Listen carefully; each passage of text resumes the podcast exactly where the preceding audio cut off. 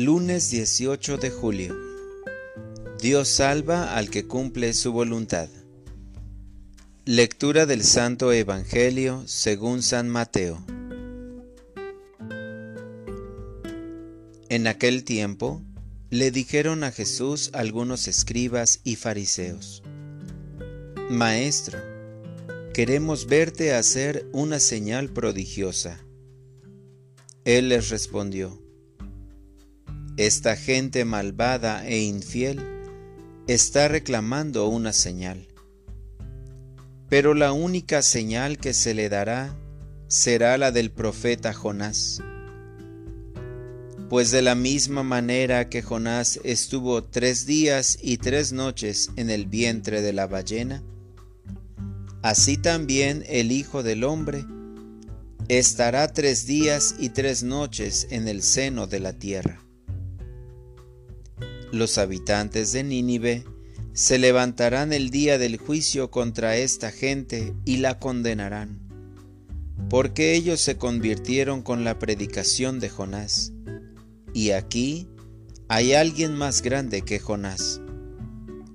La reina del sur se levantará el día del juicio contra esa gente y la condenará, porque ella vino de los últimos rincones de la tierra a oír la sabiduría de Salomón. Y aquí hay alguien más grande que Salomón.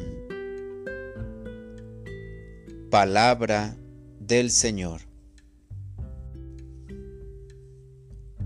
Oración de la mañana por los que sufren. Señor, un nuevo día llegó. Te doy gracias por este bello regalo y por las oportunidades que me brindas. Gracias por el don de la salud. Te agradezco tantos dones que me has concedido sin merecerlos. Mi vida, la fe, mi familia tu amor y tu perdón. En la lectura de hoy me invitas a reconocer el significado de tus palabras. Aquí hay alguien más grande que Jonás y más grande que Salomón. Señor, hay veces que me cuesta entender que actualmente vives en cada uno de mis hermanos enfermos, presos, abandonados ayúdame a reconocerte en ellos.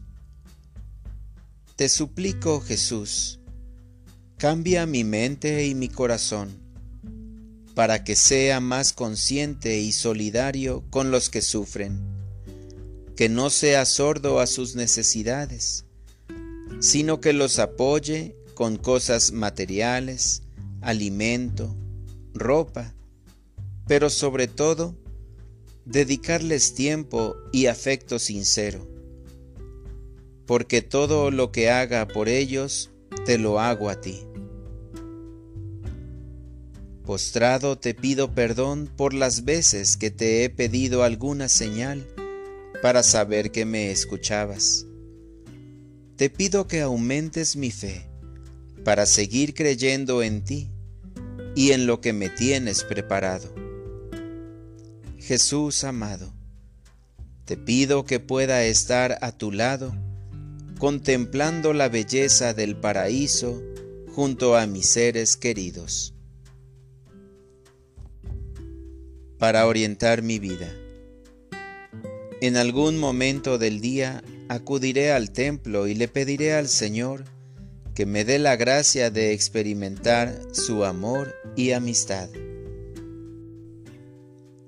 Gracias Señor, porque por tu resurrección nos liberas del pecado y de la muerte eterna.